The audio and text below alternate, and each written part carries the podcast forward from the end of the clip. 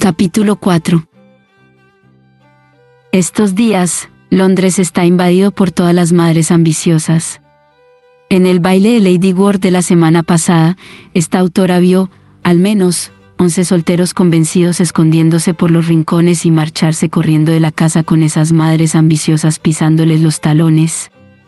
Es muy difícil decidir quién es, precisamente, la peor de todas, aunque esta autora sospecha que, al final, la lucha va a ser muy cerrada entre Lady Brierton y la señora Featherington, con victoria de esta última por una nariz en el último metro. Al fin y al cabo, hay tres Featherington casaderas en el mercado, mientras que Lady Brierton solo tiene que ocuparse de una. Sin embargo, sería recomendable que todas aquellas personas con dos dedos de frente se mantuvieran muy, muy alejadas de los hombres solteros cuando las hermanas C, F y H. Brierton se presenten en sociedad. Lady B no es de las que miran a ambos lados antes de entrar en un salón de baile con tres hijas detrás, y que el señor nos asista si decide ponerse botas con la punta de metal. Revista de Sociedad de Lady Bistledon, 28 de abril de 1813. Imón pensó que la noche no podía empeorar. Nunca lo hubiera dicho, pero el extraño encuentro con Daphne Brierton acabó por convertirse en lo mejor de aquella velada. Sí, se había quedado horrorizado al descubrir que se había sentido atraído, aunque solo fuera por unos momentos, por la hermana pequeña de su mejor amigo. Sí, los patosos intentos de seducción de Nigel Berlugo que habían sido un insulto para su sensibilidad de vividor. Y sí, al final, Daphne lo había exasperado hasta lo impensable con su indecisión de tratar a Nigel como un criminal o preocuparse de él como si fuera su mejor amigo. Sin embargo, absolutamente nada de eso tenía comparación con lo que todavía tuvo que soportar después. Su fantástico plan de presentarse en el baile, saludar a Lady Danbury y marcharse sin que nadie lo viera pronto dejó de ser tan fantástico. Cuando apenas había dado dos pasos en el salón, un viejo compañero de Oxford que, para mayor desgracia suya, recientemente se había casado, lo reconoció. Su mujer era una joven encantadora. Aunque, desafortunadamente, tenía grandes aspiraciones sociales y se ve que, en cuanto lo conoció, decidió que su camino a la felicidad pasaba por ser la que introdujera al nuevo duque en sociedad y Simon, aunque solía definirse como un hombre de mundo y bastante cínico, descubrió que no era lo suficientemente maleducado como para insultar a la mujer de un viejo amigo de universidad. Y así, dos horas más tarde, le había presentado a todas las chicas casaderas del baile, a todas las madres de las chicas casaderas y, por supuesto, a cada hermana mayor casada de cada chica casadera. Simon no sabría decir qué grupo había sido peor.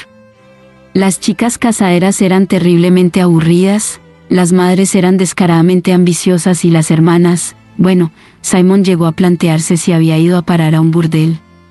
Seis de ellas le habían hecho insinuaciones sin ningún tipo de paliativos, dos le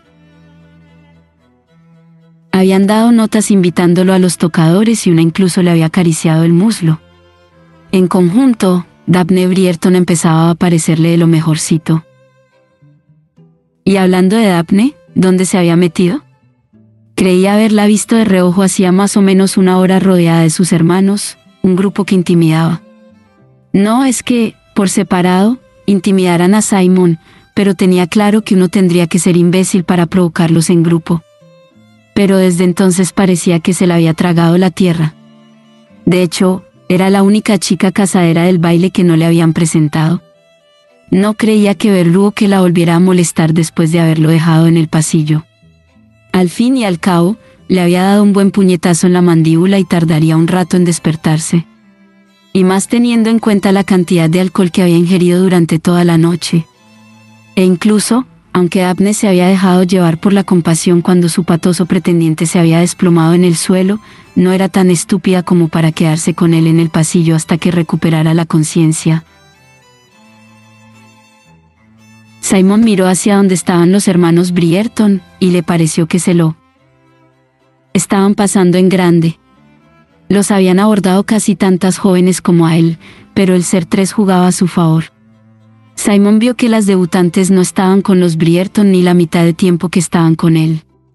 Simon hizo una mueca, Anthony, que estaba apoyado tranquilamente en la pared, lo vio y levantó la copa de vino que sostenía, sonriéndole.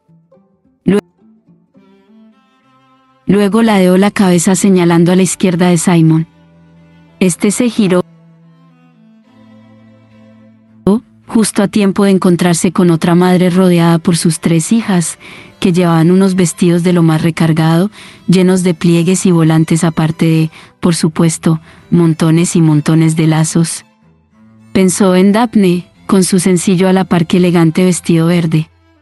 Daphne, con esos ojos marrones y esa sonrisa, Duque, exclamó la madre. Duque. Simon parpadeó para volver a la realidad. La familia cubierta de lazos lo había rodeado con tanta eficacia que no fue capaz ni de echar un vistazo hacia Anthony. Duque, repitió la madre, es un honor conocerlo. Simon asintió con la cabeza. No tenía palabras.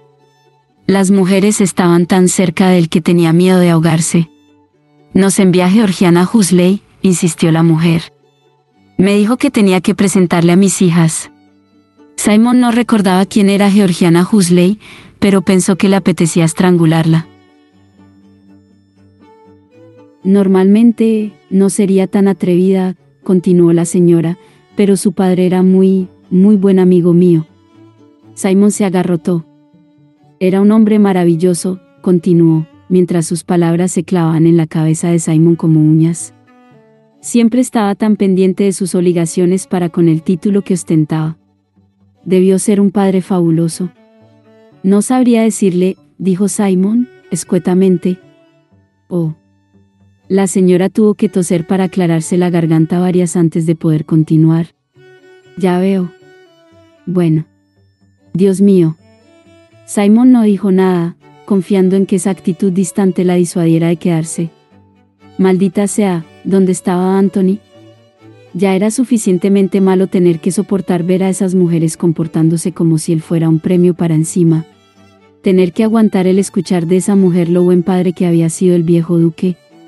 Estaba a punto de estallar. Duque. Duque. Simon se obligó a volver a mirar a la señora que tenía delante y se dijo que debía tener un poco más de paciencia.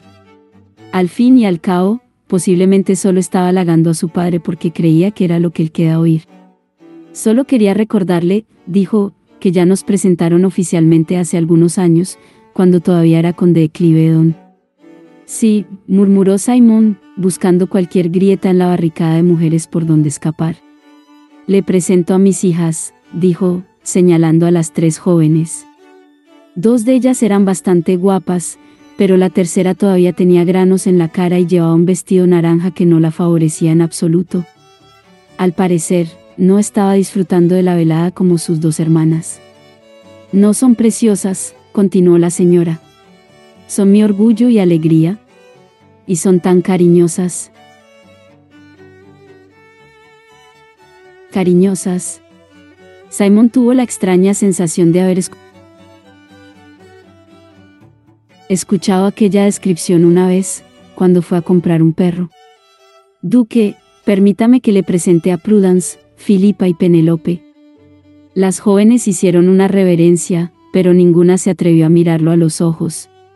Tengo otra hija en casa, dijo la señora Featherington. Se llama Falisati.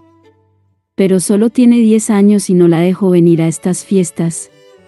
Simon no entendía por qué esa mujer sentía la necesidad de compartir aquella información con él, así que adquirió un tono aburrido que, con los años, había aprendido que era la mejor manera de ocultar el enfado, y dijo, ¿y ustedes? Oh, le pido disculpas. Soy la señora Featherington, claro. Mi marido falleció hace tres años, pero era uno de los mejores amigos de su padre. El final de la frase fue casi como un susurro, porque recordó la anterior reacción de Simon al mencionarle a su padre. Simon asintió. Prudence toca muy bien el piano, dijo ella, cambiando de tema. Simon vio la mueca en la cara de la chica y decidió que nunca asistiría a una velada musical en casa de los Featherington. Y mi querida Filipa es una excelente pintora de acuarelas. Filipa sonrió. ¿Y Penélope? Algo dentro de Simon le obligó a preguntarlo. La señora Featherington lanzó una mirada de pánico a su hija menor, que parecía bastante abatida. Penélope no era una chica demasiado atractiva y los vestidos que le ponía su madre no favorecían en nada su figura algo regordeta. Pero había algo cálido en su mirada. ¿Penélope? repitió la señora Featherington, con la voz temblorosa. Penélope es, eh, bueno, es Penélope, dijo, con una falsa sonrisa en los labios. La chica miró a su alrededor como si quisiera esconderse debajo de alguna alfombra.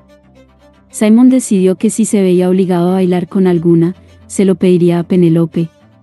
Señora Featherington, dijo una voz seca e imponente que no podía pertenecer a nadie más que a Lady Danbury, está acosando al duque con preguntas. Simon quería responder que sí, pero el recuerdo de la cara mortificada de Penelope Featherington le hizo decir, por puesto que no. Lady Danbury levantó una ceja mientras se giraba lentamente hacia él. Mentiroso. Se giró hacia la señora Featherington, que se había quedado pálida. La señora Featherington no dijo nada. Lady Danbury no dijo nada. Al final, la señora Featherington murmuró que acababa de ver a su prima, cogió a sus tres hijas y se marchó. Simon se cruzó de brazos, pero no pudo evitar mirar a su anfitriona con una sonrisa. Eso no ha estado demasiado bien, ya lo sabe, dijo. Va. Tiene la cabeza llena de pájaros, igual que sus hijas, excepto la más feucha. Lady Danbury agitó la cabeza. Si la vistieran con otro color. Simon intentó contener una risa, pero no pudo. Nunca aprendió a ocuparse de sus asuntos, ¿verdad? Nunca. ¿Qué diversión tendría ocuparme solo de mis cosas? Dijo, y sonrió. Simon juraría que no quería hacerlo, pero sonrió, y en cuanto a ti, añadió, eres un invitado horrible. Se supone que, a estas alturas, tus buenos modales te habrían llevado a saludar a la anfitriona. Ha estado en todo momento demasiado rodeada de admiradores como para acercarme. Qué simplista, comentó la mujer. Simon no dijo nada porque no estaba del todo seguro de cómo interpretar sus palabras. Siempre había sospechado que Lady Danbury conocía su secreto, pero nunca lo había sabido a ciencia cierta. Tu amigo Brierton se acerca, dijo ella. Simon siguió con la mirada su movimiento de cabeza. Anthony se dirigía hacia ellos tranquilamente y, cuando estaba a punto de llegar a su lado, escuchó que Lady Danbury lo llamaba cobarde. Anthony parpadeó. Disculpe. Podías haber venido antes y salvar a tu amigo del cuarteto de las mujeres Featherington. Pero estaba disfrutando mucho al verlo en dificultades. HMMPH. Y sin decir nada más, o sin emitir ningún sonido más, se fue. Es una mujer de lo más extraña, dijo Anthony. No me sorprendería que fuera esa maldita Lady Bistledown. ¿Te refieres a la de la columna de chismorreos? Anthony asintió mientras guiaba a Simon hasta donde se encontraban sus dos hermanos. Mientras caminaban, Anthony sonrió y dijo, Te he visto hablando con un buen número de respetables señoritas. Simon murmuró algo bastante obsceno entre dientes. Sin embargo, Anthony solo se rió. No dirás que no te había avisado. Ya me mortifica lo suficiente admitir que tenía razón, así que no me pidas que lo diga en voz alta. Anthony soltó una carcajada. Por ese comentario, creo que yo mismo te presentaré a todas las debutantes de la ciudad. Si lo haces, le advirtió Simon, te prometo que pronto morirás de un modo lento y extremadamente doloroso. Anthony sonrió. ¿Espadas o revólveres? No, veneno. Veneno del bueno. Vaya, Anthony se detuvo frente a sus dos hermanos, ambos con el mismo pelo castaño, altos y una constitución ósea perfecta. Simon vio que uno tenía los ojos verdes y el otro, marrones como Anthony. Sin embargo, a pesar de eso, la luz del salón daba lugar a confundirlos. ¿Te acuerdas de mis hermanos? dijo Anthony. Benedict y Colin. A Benedict lo recordarás de Ton. Es el que tuvimos pegado a los talones durante tres meses cuando llegó. Eso no es cierto, dijo Benedict, riendo. A Colin no sé si lo conoces, añadió Anthony. Posiblemente es demasiado joven para haberse cruzado en tu camino. Un placer, dijo Colin, alegremente. Simon vio un brillo de granuja en sus ojos verdes y no pudo evitar mostrar una sonrisa. Anthony nos ha dicho muchas cosas insultantes sobre usted, añadió Colin, con una maliciosa sonrisa en la cara. Y por eso estoy seguro de que seremos grandes amigos. Anthony puso los ojos en blanco. Estoy seguro que entiendes por qué mi madre está convencida de que Colin será el primero de sus hijos en volverla loca. En realidad, me enorgullezco de eso, dijo Colin. Afortunadamente, mamá ha podido tomarse un descanso de los innegables encantos de Colin, dijo Anthony. Acaba de regresar de un largo viaje por Europa. He llegado esta misma noche, dijo Colin, con una sonrisa infantil. Tenía un aire juvenil y despreocupado. Simon pensó que no debía ser mucho mayor que Daphne. Yo también acabo de regresar de mis viajes, dijo Simon. Sí, bueno, pero según tengo entendido usted ha viajado por todo el mundo, dijo Colin. Me encantaría escucharle hablar de las tierras lejanas. Será un placer, dijo Simon, educadamente. ¿Ha conocido a Daphne? preguntó Benedict. Es la única Brierton que está desaparecida. Simon estaba considerando cuál sería la mejor respuesta a esa pregunta cuando Colin soltó una carcajada y dijo, pobre Daphne, no está desaparecida. Ya le gustaría, pero no. Simon miró hacia el otro lado del baile, donde estaba Daphne junto a una mujer que debía ser su madre, y parecía completamente agobiada. Y entonces se le ocurrió que Daphne era otra de esas chicas casaderas a las que sus madres paseaban por todas partes. Le había parecido demasiado sensible y directa para ser una de ellas, pero, claro, tenía que serlo. No debía tener más de 20 años y como todavía conservaba el apellido Brierton estaba claro que era soltera. Y como tenía una madre, bueno, seguro que se veía sometida a interminables presentaciones. Parecía tan agobiada como él cuando se había visto rodeado de jóvenes y madres. Aquello lo hizo sentirse mucho mejor. Uno de nosotros debería ir a rescatarla, bromeó Benedict. No, dijo Colin, sonriendo. Mamá solo la ha tenido con Macclesfield diez minutos. ¿Macclesfield? preguntó Simon. El conde, dijo Benedict. El hijo de Casalfet. ¿Diez minutos? dijo Anthony. Pobre Macclesfield. Simon lo miró con curiosidad. Y no lo digo porque Abne sea aburrida, se apresuró a añadir Anthony. Pero cuando mamá se empecina en perseguir, dijo Benedict, para ayudar a su hermano. A un caballero, dijo, con un gesto de agradecimiento hacia su hermano, puede ser de lo más exasperante, dijo Colin. Anthony sonrió. Exacto. Simon miró a Daphne, su madre y el conde.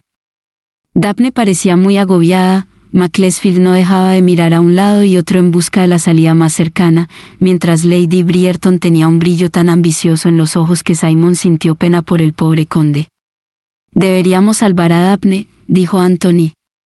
Yo también lo creo, añadió Benedict. Y a Macclesfield, dijo Anthony. Por supuesto, añadió Benedict. Pero Simon vio que ninguno de los dos hacía ningún movimiento. Solo palabras, ¿no? Dijo Colin, sonriendo. Tú tampoco estás corriendo para salvarla, respondió Anthony. Ni lo sueñes. Pero yo no he dicho que quisiera hacerlo. En cambio, vosotros, ¿qué diablos os pasa? preguntó Simon, al final. Los tres hermanos Brierton lo miraron con la misma mirada de culpabilidad.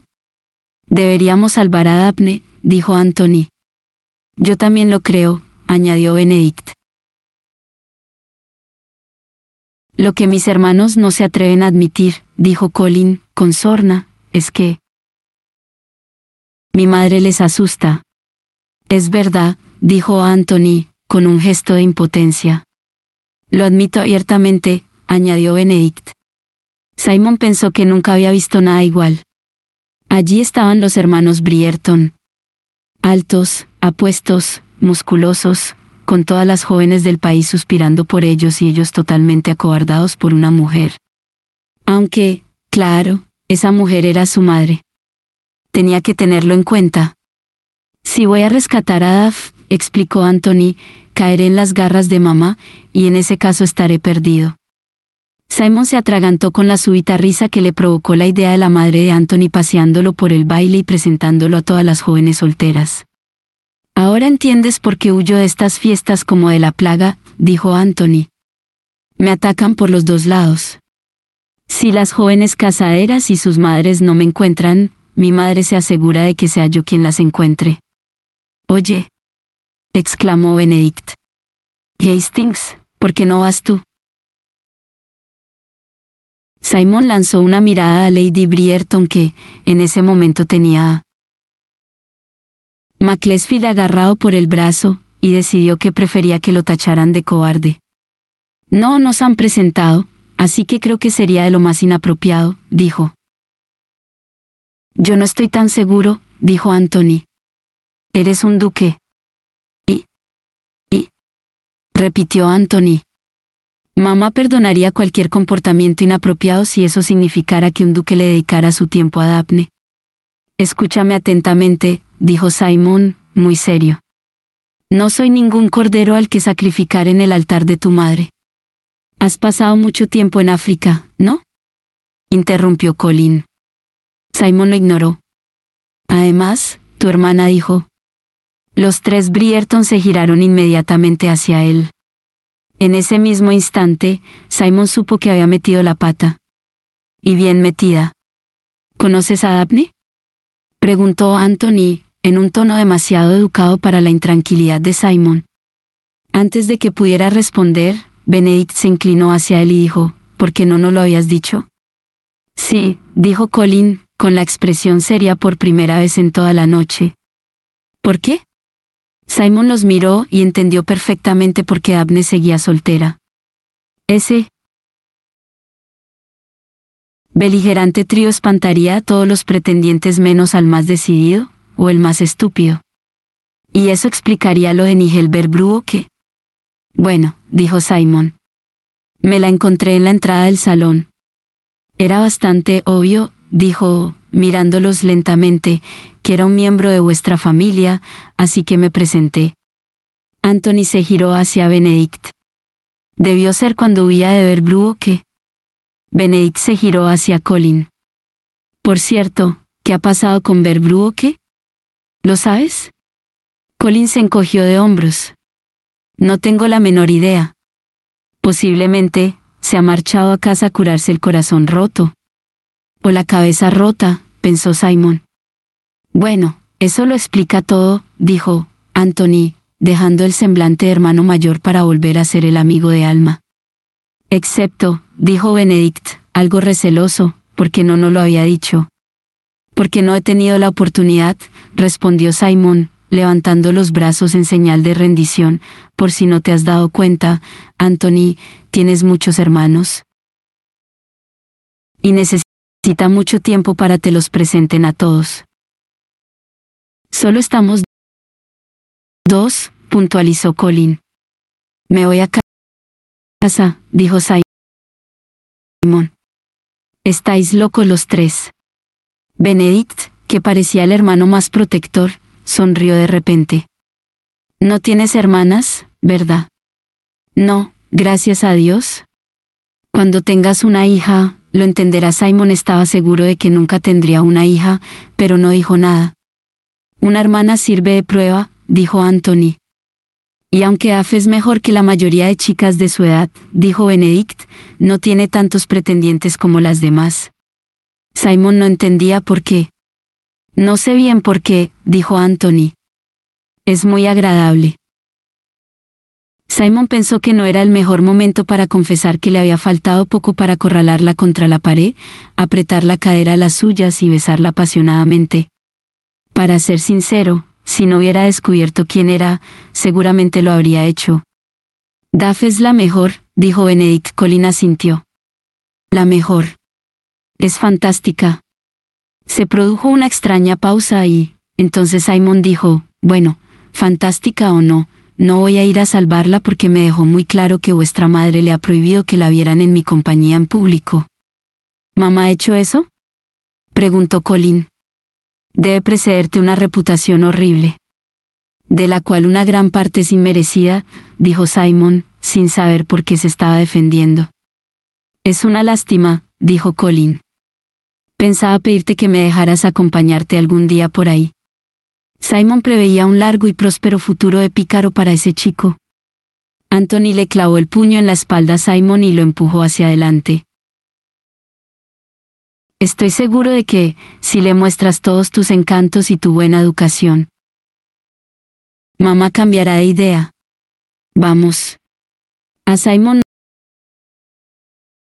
no le quedó otra que caminar hacia Daphne. La alternativa suponía montar una escena y ya hacía tiempo que Simon había descubierto que las escenas no se le daban demasiado bien. Además, si hubiera estado en la posición de Anthony, seguramente habría hecho lo mismo.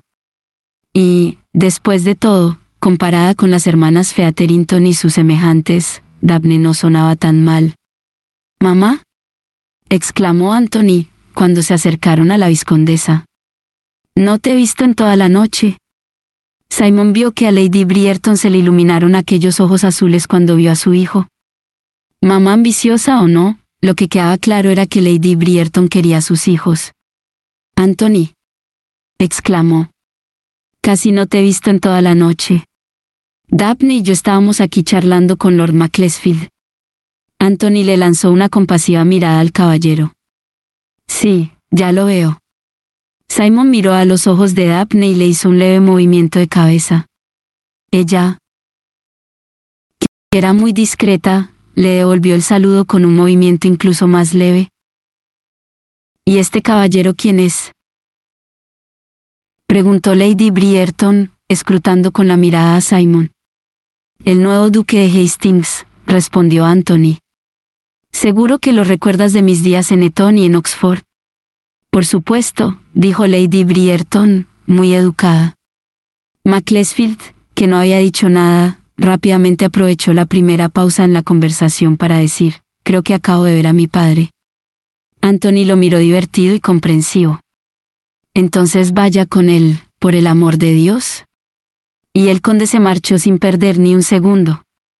Creía que odiaba a su padre, dijo Lady Brierton, desconcertada. ¿Y lo odia? dijo Daphne. Simon contuvo una risa. Daphne levantó las cejas, retándolo a hacer un comentario. Bueno, en cualquier caso, le precedía una no muy brillante reputación, dijo Lady Brierton. Al parecer, es algo que flota en el ambiente, últimamente, murmuró Simon.